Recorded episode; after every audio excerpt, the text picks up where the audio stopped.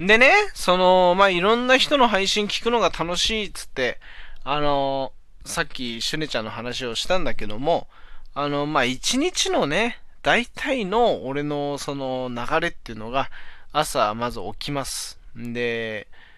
まあ、ラジオトークアプリ開きまして、まあ、ダダちゃんがやってるんですよ。朝5時、6時ぐらいからね。で、まずそれ聞いて、で、もう、そっから会社に向かう途中には、そのミルクちゃんのね、あの、朝ミルクっていう配信が始まるんですよ。カラフルコーヒー本店のミルクちゃんね。あのね、ミルクちゃんの面白いとこってね、結構ライブ配信だと、その、ほら、ミルクちゃんのお決まりのフレーズがあるじゃないのよ。あの、チックチックっていうね。ほん、ほん、本家はもうちょっと可愛いんですよ。あの、俺がモノマネしてるからちょっと可愛くなくなっちゃったけども。なんだけども、収録を聞いてると、あの、落ち着いたテンションでというかね、あの、カラフルコーヒー本店のミルクです。みたいな感じなんですよ。あの、そのまた収録とライブとでのギャップが楽しかったりするんだけども、あの、それで、まあ仕事するでしょ？ひとしきりそれで会社に向かってま仕事わーして、えー、終わって帰る途中にね、まあ最近好きなのがね、あの、笛野みのるちゃんのね、ウルトラバックスっていう、あの、チャンネルがあってね、笛野みのると、母さ原田の、ウルトラバックスっていうね、まあそういうチャンネルがあるんだけど、これがまた面白いんですよ。あの、みのるちゃんの、あの、ライブの方だと結構弾き語りを最近結構してるから、あの、それを聞くんだけど、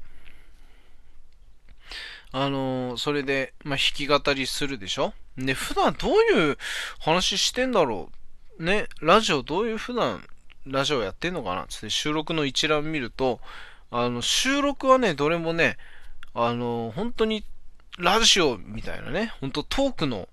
あの、チャンネルなんですよ、これがまた。それがね、面白いんですよ、聞いてて。あの、みのるちゃん。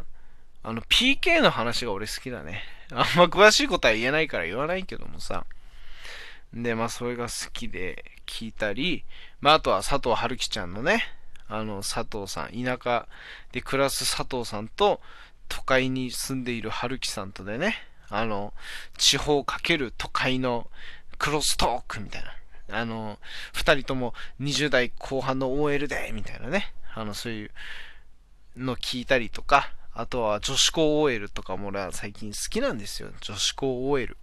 これも、アラサーの OL2 人がね、あの、シェアハウスに、もうほ、本当にシェアハウスに共同生活みたいな感じで、その2人が住んでて、で、それが学生時代からの友人でね、んで、もうチャンネルの名前が女子高 OL ってね、女子高っていうのがついてるあたり、ね、想像してもらえばわかるんだけど、本当に、あの、放課後かみたいな、学校の放課後かみたいな、あのいい意味でもう本当に気が、聞いてて気が抜けるぐらいくだらないような、あの、下ネタの話とかを、あの、するんですよ。これがまた女子高 A ちゃん、ももりちゃんとりさちゃんでね、二人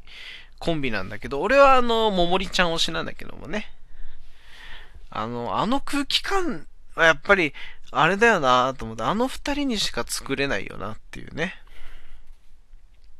だからそれが、あの、デラトラジオとか、俺がやっぱ、あのね、あの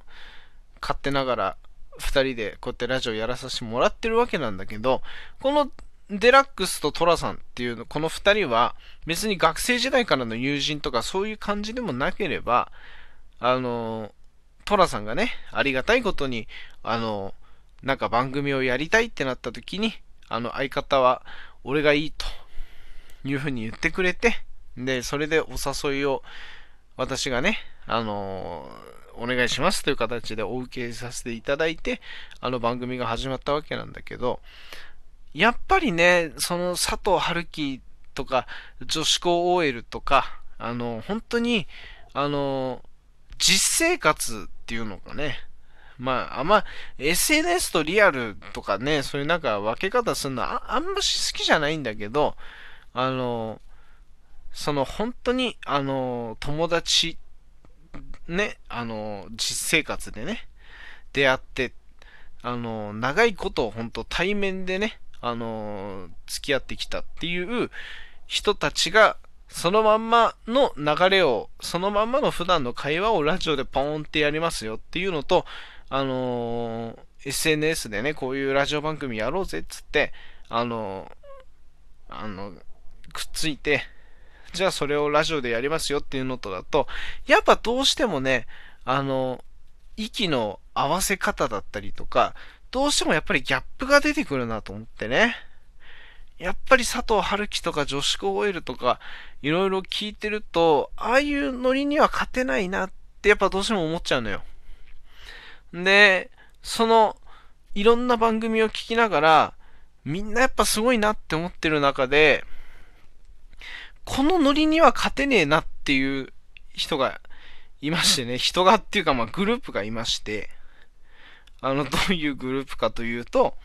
あの、なんとかな3人っていうね、3人組なんですよ。吉田のちゃんと、むつきちゃんと、まいちゃん、この3人組でね、あの、本当に、この3人が多分学生時代からの友人で、で、えー、あの、普通の人の普通じゃない話みたいなチャンネルをやってるんだけど、俺はよくね、あの、むつきちゃんの配信を聞きに行ってるんですよ。っていうのも、むつきちゃんはむつきちゃんでまた一個別のアカウント持ってて、で、まあ朝言うとね、えー、会社行く前会社終わった後に、あの、配信してるんだけども、なんかそういう風に言うとさ、なんか薬のなんか用法用量を守ってねみたいなさ、朝、朝起きた時と夜寝る前飲んでねみたいになっちゃうけども、会社行く前と会社終わった後に配信をしてるんですよ。で、俺はシュネちゃんの配信を朝起きた時と夜寝る前に聞いてるんですよ。完全に薬じゃねえかみたいなね。そういう風に聞こえちゃうんだけど、その、ムスキちゃんがね、とにかく、あの、面白いんですよ。っていうのも、天然な子なんだろうなっていうね、えー、いい、いい意味でですよ。あのー、ほんと天然な感じの子なんだろうなっていうふうにま思いながら聞いて、まあ、その流れでそのなんとかな3人のね、その普通の人の普通じゃない話っていうのを聞いてみようと思ってね。あの、まあ、シャープ1からちょっとずつ聞いてるんですよ。で、それでね、学校の帰りっていうタイトルがありまして、シャープ257だったかな。で、それだけちょっとタイトルに惹かれて聞いてみたんですよ。そ、そしたらね、ずーっと、え？何？っていうね、あの、説明書きのところに、我々にとっては懐かしい思い出ですみたいなのが書いてあったんですよ。再生したんですよ。で、そしたら、えっていうね。なんか、民族の音楽かなんかなのかなっていうね。本当にあれはびっくりしたね。聞いてるこっちはもう本当、わけわかんねえみたいなね。まあ、ああいう感じの独特なノリっていうのもやっぱり学生時代ならではみたいなところがあるからね、それをちょっとあの大人になってからもそれの延長上でね、あの、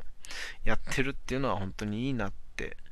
そういうね、やっぱりいつまでもそういうバカなことやっていられる友達がいるっていうのはやっぱり、あの、羨ましいなって純粋に思ってるし、そ、そういう空気感を、やっぱ聞いてるだけでも、あの、その頃に戻れるような気になるというかね。うん。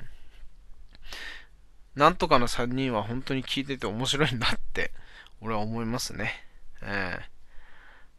ー、で、何よりね、この話するの忘れてたよ。あの、何より面白かったのがね、今日の配信でね、あの、まあ、その、さっきも言ったけどさ、ダダちゃんが朝からちょっと過激な配信をしてて、なんつってね、言ったんだけど、その日の、あの、朝8時ぐらいにね、そのミルクちゃんが朝ミルクのいつものようにあの生配信をしてたんですよ。で、そこで、なんか話の流れで話してたのが、ミルクちゃんには8歳のね、娘さん、8歳、今8歳じゃないのか。娘さんが一人いて、んで、8歳の誕生日の時にね、あの、今まで魚は焼き魚を食べていたんだけども、刺身を全く食べなかったと。んで、いつかその刺身を食べてほしいなって思ってたみたいで、んで、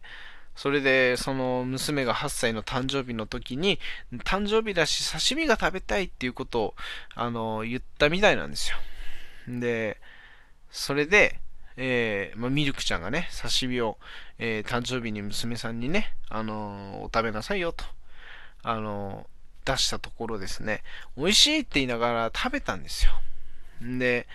美味しい美味しいって言って、その娘さんが刺身を食べてる隣でミルクちゃんが大号泣してたっていう、あのそういう話をしてて、なんか朝からちょっと心を動かされたんですよ。